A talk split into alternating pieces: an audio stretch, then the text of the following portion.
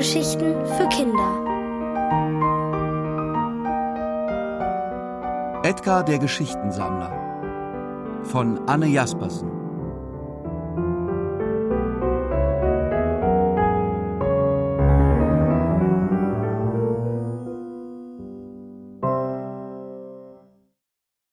Feueralarm Edgar Edgarson wohnte in einer kleinen Gasse nicht weit von der Grundschule Blumenau entfernt.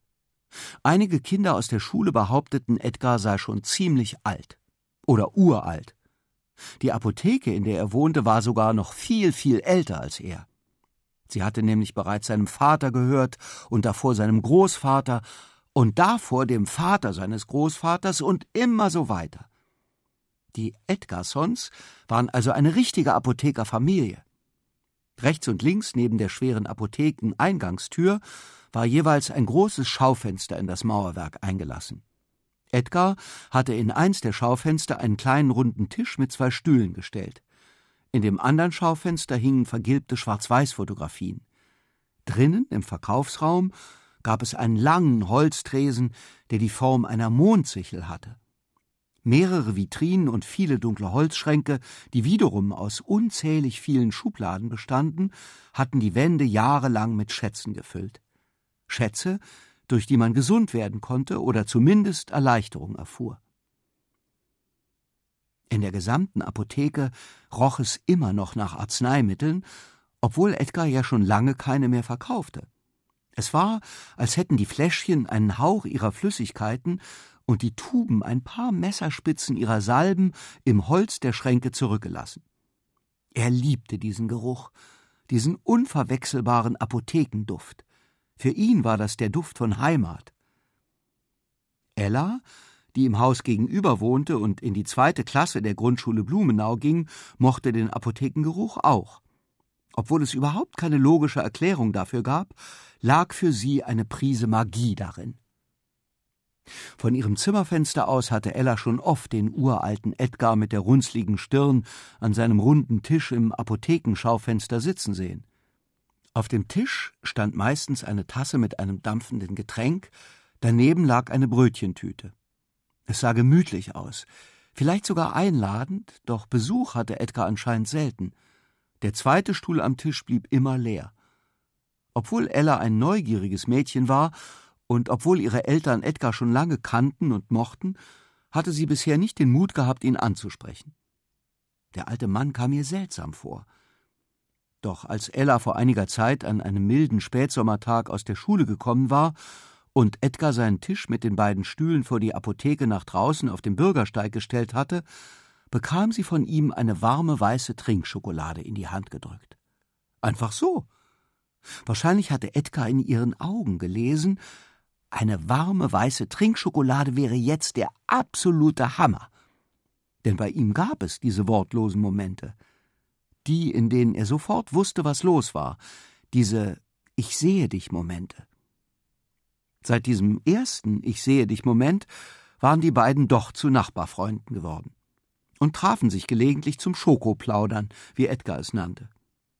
Heute allerdings dachte Ella nicht einen Moment lang an Schokolade, als sie nach der Schule ungeduldig ans Schaufenster klopfte. In der Schule war nämlich etwas Unglaubliches passiert. Sobald Ella die Apotheke betreten hatte, rief sie außer Atem Heute gab's einen Feueralarm in der Schule. Eine Übung? fragte Edgar. Nein, einen richtig echten Alarm. Gab's etwa ein Feuer? Nein, auch nicht, schnaufte Ella, während Edgar eine Trinkschokolade zubereitete. Was ist denn genau passiert? Wollte er jetzt wissen, und Ella ließ einen tiefen Atemzug Apothekenduft durch ihre Nase in den Bauch strömen. Also, begann sie zu erzählen, unser Klassenraum befindet sich ja im zweiten Stock. Und wir hatten Mathe bei Frau Frede. Frau Frede war gerade dabei, Aufgaben an die Tafel zu schreiben, als auf einmal der Feueralarm losging.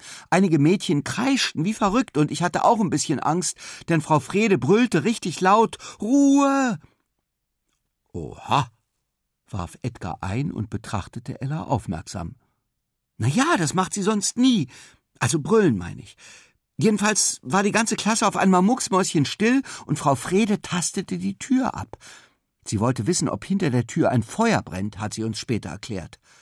Anschließend duckte sie sich und öffnete die Tür vorsichtig einen Spalt breit. Sie hielt ihre Nase in den Flur und richtete sich kurz danach erleichtert auf. Sie sagte, dass wir nun langsam und ruhig den Klassenraum verlassen sollten und gemeinsam zu unserem Sammelpunkt auf dem Schulhof gehen würden. Und das habt ihr bestimmt gemacht, oder? fragte Edgar. Na klar, antwortete Ella, schnupperte und schaute zum Tisch.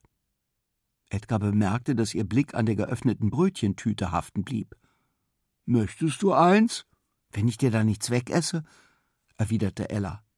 Edgar lachte und schüttelte den Kopf. Sie nahm ein duftendes Brötchen aus der Tüte, biss hinein und schmatzte. Mmm, Laugenbrötchen, lecker. Und warum ist der Feueralarm nun ausgelöst worden? bohrte Edgar weiter. Anscheinend war er der Meinung, dass die Geschichte noch nicht zu Ende erzählt worden war. Ella sah ihn an und lächelte verschmitzt. Also, begann sie von neuem. Als wir so auf dem Schulhof rumstanden, kam ein Feuerwehrauto angefahren, und das war erst mal laut, sag ich dir. Oha, sagte Edgar wieder. Das kann ich mir gut vorstellen. Auf unserem Schulhof, direkt neben dem Schulgebäude, gibt es einen riesenhohen Baum, weißt du? Theoretisch könnte man vom Fenster des obersten Klassenzimmers aus dort rüberklettern. Doch das ist natürlich verboten. Oh ja, das wäre viel zu gefährlich, stimmte Edgar zu. Genau. Aber von unten konnten wir sehen, wie sich etwas Langes, hellbraunes vom offenen Fenster aus in den Baum schlängelte. Tatsächlich? fragte Edgar verwundert. Ella nickte und berichtete weiter. Irgendein Kind rief Schaut mal, eine Riesenschlange. Und dann war was los auf dem Schulhof. Edgar lachte und fragte ungläubig Hat sich die Riesenschlange denn bewegt? Ich weiß nicht, erwiderte Ella. Vielleicht sah es auch nur so aus. Durch die Blätter vom Baum konnte man ja nicht alles erkennen. Na klar, lächelte Edgar verständnisvoll. Die Feuerwehrleute haben dann eine Leiter nach oben gefahren, weil der Hausmeister das Klassenzimmer nicht öffnen konnte, nicht mal mit einem Schlüssel. Das ist ja merkwürdig. Und? War es am Ende nun eine Schlange? Ella zwinkerte. Nee, es war ein Seil. Aber wie es darauf gekommen ist und wer die Tür von innen mit einem Stück Holz verriegeln konnte, das weiß echt keiner. Edgar lächelte Ella an. Hm, eine Wahnsinnsgeschichte und ziemlich rätselhaft. Nicht wahr? Ella stand auf. Ich muss jetzt rüber, wir sehen uns morgen, okay? In Ordnung. Ich bin schon gespannt wie ein Flitzebogen auf deine nächste Geschichte. Schmunzelnd verschloss Edgar die Brötchentüte und winkte seiner Nachbarfreundin zum Abschied.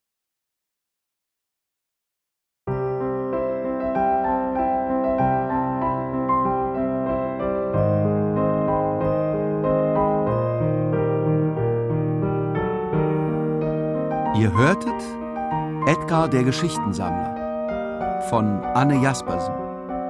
Gelesen von Ulrich Mattes. Hörgeschichten für Kinder. In Radio und Podcast.